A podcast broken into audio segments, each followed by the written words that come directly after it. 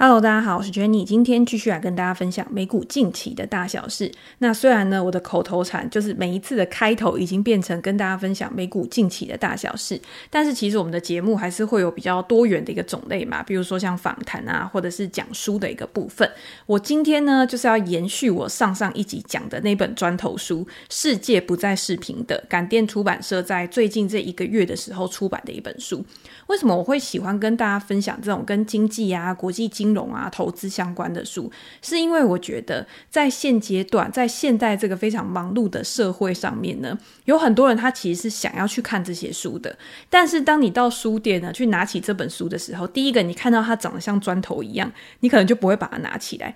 很多人他是没有时间去读这一类的书的。那因为我平常就是在看这些东西嘛，比如说投资的资料啊、正经相关的一些资讯啊，所以我在读这种书的时候，我非常有兴趣。我会觉得，如果我可以把我自己看的书，然后再把它输出出来跟大家分享，让没有时间看的人，他也可以去知道这本书的内容。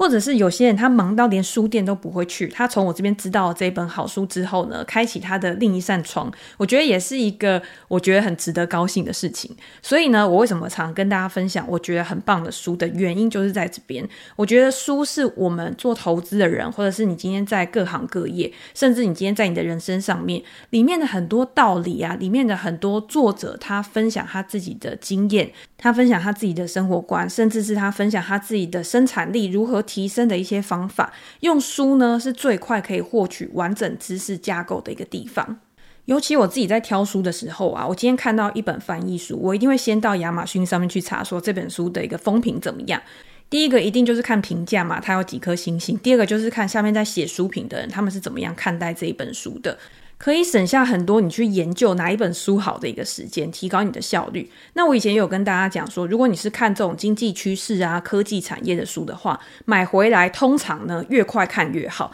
大家常会买很多书，然后全部都堆在家里面。可是如果你今天真的有一个时间，你要开始看书的时候，我都会跟大家讲说，你一定要从你最新买的开始看。因为经济趋势啊、科技的书啊，它其实是有一段时间的效应的。我很喜欢跟大家讲说，你今天在做投资，投资唯一不变的事情就是世界永远都会一直在变。所以每隔一段时间呢，我们就是在适应这个世界、这个投资市场不一样的改变嘛。那大家可能会有一个想法，就是说，诶，那既然一直改变的话，那我干嘛还要去看书啊？我就直接去网络上 Google 啊，很多的资讯它的一定都是最及时的。可是投资有一个比较特别的地方是，很多时候呢，它是会有循环的嘛。所以你在每一段时间、每一段时间呢，你去看这一类的书籍，在你心里面累积下你自己的知识库之后。我们比较可以去掌握到一个事件它发展的一个脉络，你也更好可以去评估现在这个当下呢，有哪一些线索是可以帮你更好去判断未来的。我觉得这本书呢，就有这样子的一个意义。也是我为什么想要分享给大家的一个原因。好，这本书《世界不再是平的》，我们在前一篇的 podcast 里面有讨论了说，在全球都吹起去全球化的号角之后，对于未来的世界会有什么样的一个影响？从这本书的前面，从运输、金融到能源，这些都是我们自己很常在讨论的一个话题嘛。但是呢，跟我们切身相关的绝对不只是这一些主题而已。在这本书里面呢，后半部分讨论到的工业原料制造跟农业，它也是延续了前半章的一个讨论，从更多的细节去评估未来的世界。跟我们在做投资人的时候啊，你要在思考你要做什么样的决策，我觉得也是更为相关的。我为什么会这样觉得？为什么会这样说的原因，是因为在气候变迁，各国的政府都已经开始针对像碳排放啊这些东西的管控，还有在自然资源的掌握上呢，一定会越来越严格。产业的转型趋势已经变成一种不可逆的趋势。虽然说生产制造这些东西可以透过资源分配来达成更好的一个效率，提升企业的价值，但是在生产环节当中所需要的一些要素，它的分配其实不是我们想象的那么平均的。我们会觉得说，你今天有权势或者是有钱，你就可以买到你想要的东西。但是自然资源这种东西呢，如果他今天把它收归国有化，如果他今天呢把它围起来，他就是不让你开采的话，你也拿他没办法，因为它就是在一个国家或者是一个地区的一个境内嘛。所以呢，今天如果某些国家或地区它掌握了特定的资源，在未来呢，就有可能形成一种潜在的供给风险。我为什么会讲到供给风险？看这本书的时候呢，我就想到我之前介绍过的另外一本书，叫做《资本回报》。这本书应该是没有繁体版的，但是它有简体中文版的，可以让大家去看，或者是你可以直接看英文版的。它这本书就是在讨论说一家资产管理公司的投资决策逻辑，其中有一个很重要的关键，就是他认为很多的投资人在想说要不要投资一家公司，或者是你在思考一家公司未来的成长前景有多大，然后可以创造多少的获利营收的时候，它可以带来多少价值的时候。这些答案最后的决胜关键呢，都是在供给面，而不是在需求面。如果你今天不关注供给的话，你就有可能错失很大的投资机会。但是呢，因为很多的投资人，一般来说，投资人都会关注在未来的需求上面，他们都会认为说啊，这个市场很大，需求很旺盛，需求会一直成长，所以这家公司就一定很棒。可是呢，大家要知道一件事情，就是预测需求是非常难的一件事情。通常呢，实际的状况跟我们预期的状况都会有很大的一个落差。比如说，我们在衡量石油未来的需求的时候，是不是也有考虑到了探勘的成本，或者是你替代能源的发展会不会去影响未来石油的一个需求？可是呢，这个答案其实到现在还是存有非常大的不确定性的嘛。我们虽然一直在导向替代能源的一个转型，但是呢，实际上对于能源的需求量还是很大的。所以呢，今天你去预测需求的时候，其实也会含有一定程度的一个风险。但是如果今天我们是看供给的部分好了，供给的大幅上升呢，通常都是由于技术的进步去驱动了生产成本的一个下降，导致呢原本行业中呢超额利润缩减，这个饼呢可能还是固定的，但是呢因为成本的下降，导致呢价格开始快速的下降，那这样子是不是厂商他在账面上面，他可能要销量的提升才有办法去创造同样的一个营收，我觉得特斯拉也是一个很好的例子嘛。它现在呢就是要冲普及率、冲市占率，所以它可以去杀价，可以去提高它的竞争力，去让它的未来呢在市占率高的一个情况之下，它可以有一些软体、多媒体这些软体更好的毛利率的一个收入。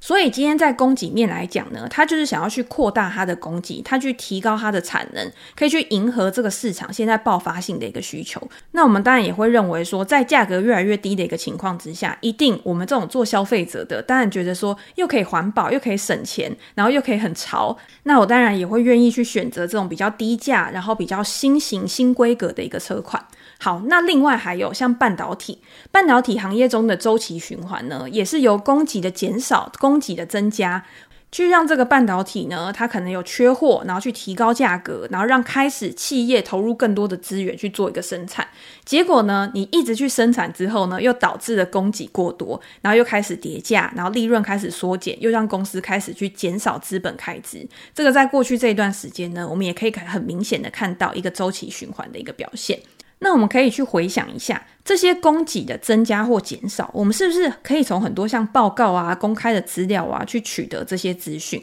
这些资讯呢，其实更透明的，让我们可以更早的去做规划。在《资本回报》的这本书里面呢，依他们的经验来讲，资本周期分析的目的就是在及早发现市场的变化。在这种资本周期下降的阶段，市场的特征就是行业的碎片化跟新增的供给。如果有一大群人呢，都想要加入到一个新的产业，可能很热门的 IPO 一直不断的发生啊，债务的增加，想要去取得更好的扩张，那这样子呢，他们就会提高警觉。也就是说，在供给大幅增加的情况之下，通常都会是一个市场的警讯。那我们就可以知道，理解行业的供给，就可以由公司的生产流程、市场的结构、竞争的格局，或者是它的定价能力，你再去从这些细节，再去做更深入的一个讨论。你也可以去观察说，公司的管理者他会如何的去配置他的资本嘛？企业的资本开支，他要怎么样去并购？这些都是我们在日常生活中呢，会去评估投资决策的非常重要的关键要素。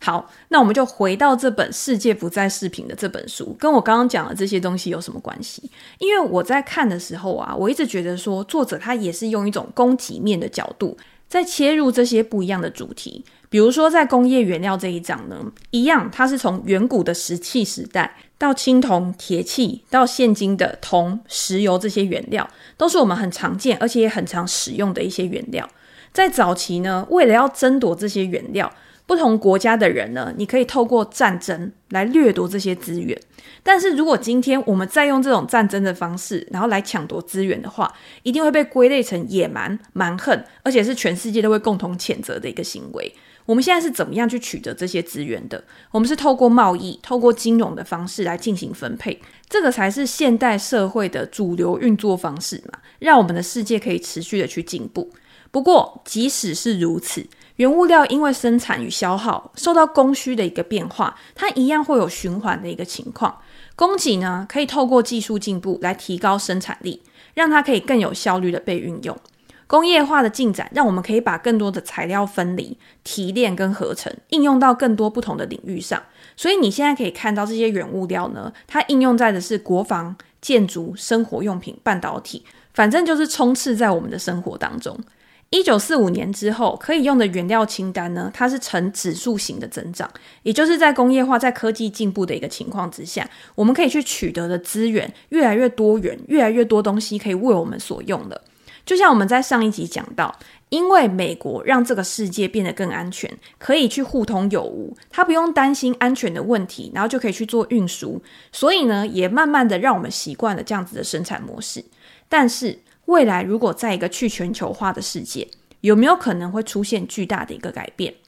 拿当前最主流的绿色科技。绿色科技呢，从化石燃料转移到替代能源，从传统的油车转型到电动车。虽然说对于长远来说，对于整个世界的环境一定是非常有利的，但是在这个过程当中呢，你会需要的材料也大幅的增加。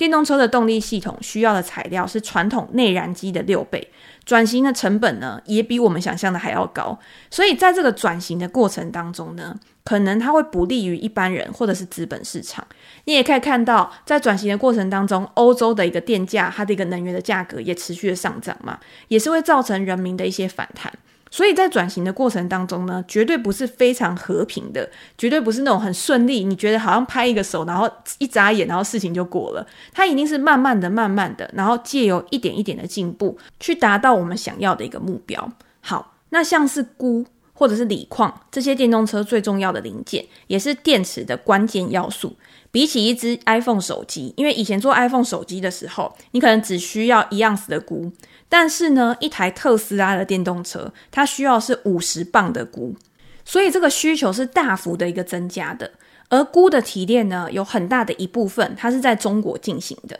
那另外一个很重要的原料呢，就是锂嘛。全球的锂矿呢，主要来自于澳洲、智利跟阿根廷。但是前阵子不知道大家有没有注意到一个消息，像智利，他就希望将锂矿国有化，可以去掌握这个非常重要的自然资源。二零二二年，智利共出产二十一点三万吨的碳酸锂当量的锂盐，占当年全球产量的二十七点五个 percent。如果这件事情真的成真，也就是说它国有化的事情真的开始发生的时候，就有可能导致生产的成本上升。另外呢，像马斯克以前有说过，他说锂其实不是一个非常难取得的金属，也就是开采其实不是一个最大的问题，难的是在提炼的部分。而大多数的锂加工呢，也是在中国。把锂金属发展为电池的过程呢，是一个非常耗能的工业制程。在供需方面，基本的原物料，譬如说像铁矿砂、铝土矿或者是铜，目前最大的需求国呢，也是中国，因为它是建设经济最积极的一个国家嘛。所以很多的出口国呢，它的供给也要看中国的脸色。一旦中国的经济趋缓，这些国家的产业经济也有可能受到影响。这些东西都是在告诉我们说，这些自然资源它的一个生产、它的一个开发、它的一个供给，可能跟需求方它两边是不一样的。那在此之中呢，它可能就会有一些对立啊、矛盾啊、谈判啊、协调啊之类的，都有可能呢，一个不小心就造成了一些价格的上涨、供给的减少。那需求呢，前提一定是经济的成长嘛。所以书中呢，他讨论的不仅仅是这些工业原料，他把很多我们常用的，或者是现在在这个世界上很重要的一些工业原料，都把它列出来，去讨论说它的一个生产地，它未来的一个状况。但是主要的结论就是在去全球化的趋势之下，也会驱动了竞逐原物料的一个情况。如果今年想要取得重要的原料，可能会需要更激烈的一个手段。可是你这种更激烈的手段呢，有可能就会对世界的经济造成更大的一个伤害。那可是呢，因为这本书我觉得它就是非常的支持美国，又或者说他可以说对美国比较乐观吧。所以他认为美国在这其中呢，其实还是占有优势的。他觉得美国是比较不用担心这样的一个情况，因为美国呢，它夹带了地理跟自然资源的一个优势，可以在这个过程当中呢，避免受到巨大的一个冲击。好，我们再进入下一个环节。刚刚是自然资源，那现在呢，要讨论的是制造的一个环节。工业革命呢，改变了制造环节，是透过了三种关键的方式：合作、标准化跟材料。供应链的延伸呢，也带来了非常多的好处。从运输的兴起呢，让各个城市可以陆续的工业化，然后再从国内呢发展到国际。所以呢，很多国家或者是其他的国家，他已经不需要专精在每一个步骤，而是可以专精在他自己最厉害的那一项，再透过合作的方式组合发明更多复杂的一个产品。当然，应该以前在学生时代呢，都常常听到雁行理论嘛。我忘记是历史还是地理课本。它指的就是从日本展开在东南亚的一个分工，把先进的技术呢留在本国，然后把比较成熟啊、比较标准化的一些生产留到比较落后的一个国家。因为每个国家工业化的程度不同嘛，那你刚好呢可以在各自的阶段呢去达到繁荣进步的一个效果。台湾也是从纺织啊、塑胶啊，到现在变成半导体科技的领导者嘛。到现在呢，不管是什么样的产品，手机、汽车，反正各式各样的一些零件啊、成品啊，例如一只手机所需要的荧幕、电池、变压器、感测器、晶片，好了，这些呢都不是单一的公司去制造，或者是单一的公司去组装的，而是分散在很多不同的公司，就是完整的一个供应链，或者是分散在各个国家去生产，最后才组装成成品去销售的。因为运输的货柜化，让生产可以在最具有成本优势的地方进行，又或者呢，以更低的成本制造，以很低的成本去运送，可是却可以有更高的获利能力，这也是带给我们全世界经济成长动力的一个来源嘛。好，那我们再进一步说，那下一阶段呢？因为大家都会想说，那下一阶段高速成长的地区、高速成长的国家是在哪边？中国劳动力自两千年以来呢，效率增加了一倍。这段时间呢，经济成长飞速，但是中国它一样也面对到人口的一个问题。像最近不是有一个新闻呢，就说中中国开始有人口负成长，或者是被印度超越啊之类的。中国也因为人口的问题呢，劳动力成本大幅的上升。所以当市场认为说在这边的生产可能比较没有像以前有那么高的效益的时候，他又会把眼光去投入到其他的国家，比如说像东南亚的其他国家。有两亿五千万人口的印尼，就是或者是越南，越南也是享有人口优势的嘛，它可能就可以在这些地方呢获取额外的一个好处。又或是我们刚刚讲到的印度，它现在也是许多的跨国企业争相进驻的一个地方。虽然说印度它本身内部呢可能还有很多要去解决的一个问题，但是呢，在这种反全球化的一个趋势浪潮下呢，它可能也是一个非常重要的替代方案。那美国呢？北美在这一段时间，透过北美自由贸易协定，也希望打造一个有利的区域体系。而且美国呢，它自己国内就拥有相当大的土地面积，各个州别呢都拥有不同的自然资源，在彼此之间呢，透过铁路、公路都可以去发展，它也有很好的运输的一个功能。所以这也是作者看好美国、对美国更乐观的一个原因。我觉得刚刚讲了那么多，就像我刚刚讲的，我觉得这本书的作者呢，对于美国的乐观跟对世界其他地方的悲观态度的反差，其实还蛮大的。事实上呢，就当前的局势来看嘛，我们也会觉得说，美国确实是掌握了很多的优势，去造就了他今天在国际间的地位。而且我相信，美国他也非常积极努力的在维护这些成果，在去全球化的时代。当大量的生产线都可能成为过去，去缩小规模经济，制造业制造的技术呢，也可能因此放缓，供应链变短，这些都有可能变成我们未来的一个风险或者是威胁。但是呢，美国可以享受先天的一个优势，所以呢，它在这一个过程当中呢，它可能就会变成像我们第一集讲的“自扫门前雪”的那种心态。可是大家也要想一件事情，虽然说美国它现在具有优势，但是在国际间越来越碎片化的一个过程当中，是不是也会引发另一个对抗的声浪？我觉得这个也是有可能的啊。所以我也认为说，对于国际政经的发展呢，永远都是一个动态的变化要去观察，而不是应该拥有偏见或者是执着于当前的一个状况。我也觉得应该用一个更乐观的态度来面对这些不确定性。我觉得问题一定都是可以解决的，只是大家有没有这个心，各国的政府有没有这个心，领导人有没有想要去解决这个问题？你今天如果有想要去解决这个问题，你绝对不会找不到解决的方法。好，那我们讨论到书的最后一个部分，最后一部分讨论是农业。其实我在看的时候，我就觉得很有趣，为什么农业会放在最后面？因为我会觉得说，农业应该是放在最前面嘛。可是作者认为农业是最重要的一个产业。今天你没有制造零件，没有能源，可能会造成世界的一个混乱；但是没有食物的话，就有可能会造成灭亡。诶，这是不是大家会想到《星际效应》那一部片？《星际效应》那一部片在最一开始的时候呢，就是因为大家都没有能源嘛，所以他们一直在想说有什么新的方法、新的科技可以去解决这个问题嘛。好，我们不要离题。总之就是粮食是一个非常非常重要的一个课题。我们先前讨论的运输、金融、工业或者是供应链，都是支持粮食普及的重要原因。但是未来如果是去全球化的一个趋势的话，是不是就会发生改变？举例来说，最早小麦是人类驯化的第一种植物，作为粮食呢，小麦生长得很快，而且它也可以适应很多不同的环境，甚至在不同季节的时候，它也可以去种植，也可以去收获。但是如果当今天每个地方都种植小麦的时候，大家要不要想想看会发生什么事情？我们现在的饮食习惯绝对不可能是只吃单一的作物嘛，我们现在的饮食是非常多元的。所以，随着时间跟技术的演进，今天的农业不只是种植主食而已，你可能还会有很多不同的玉米啊、黄豆啊、苹果啊、樱桃啊，各式各样的。各个地方呢，它会发挥它自己最大的优势，去大规模的生产它自己的一个作物，然后再透过贸易呢，去把它运送到各个不同的市场嘛。高度的分工使全球化的农业变得非常的复杂。各个地区呢，它一定会确保说，它自己生产的作物呢是最具有经济价值的。包括你是畜牧的也是一样。现阶段农业这个产业呢，已经不单纯是种植作物的问题，另外还有一个就是你要怎么样用最有效率的生产方式，能源、肥料、重型机具、加工制造，这些都是在这个产业里面产业链中的一环。那这些巨型设备，因为它不是说诶几百块、几千块、几万块而已，它也是非常非常贵的，所以它也需要金融的一个支持。在去全球化的影响之下，除了各地贸易的机会减少，对于这些农业生产国来说，你是不是可以再拿到设备的供应，去增加你的产出跟出口，去带动你的经济发展，也是非常重要的一个问题啊。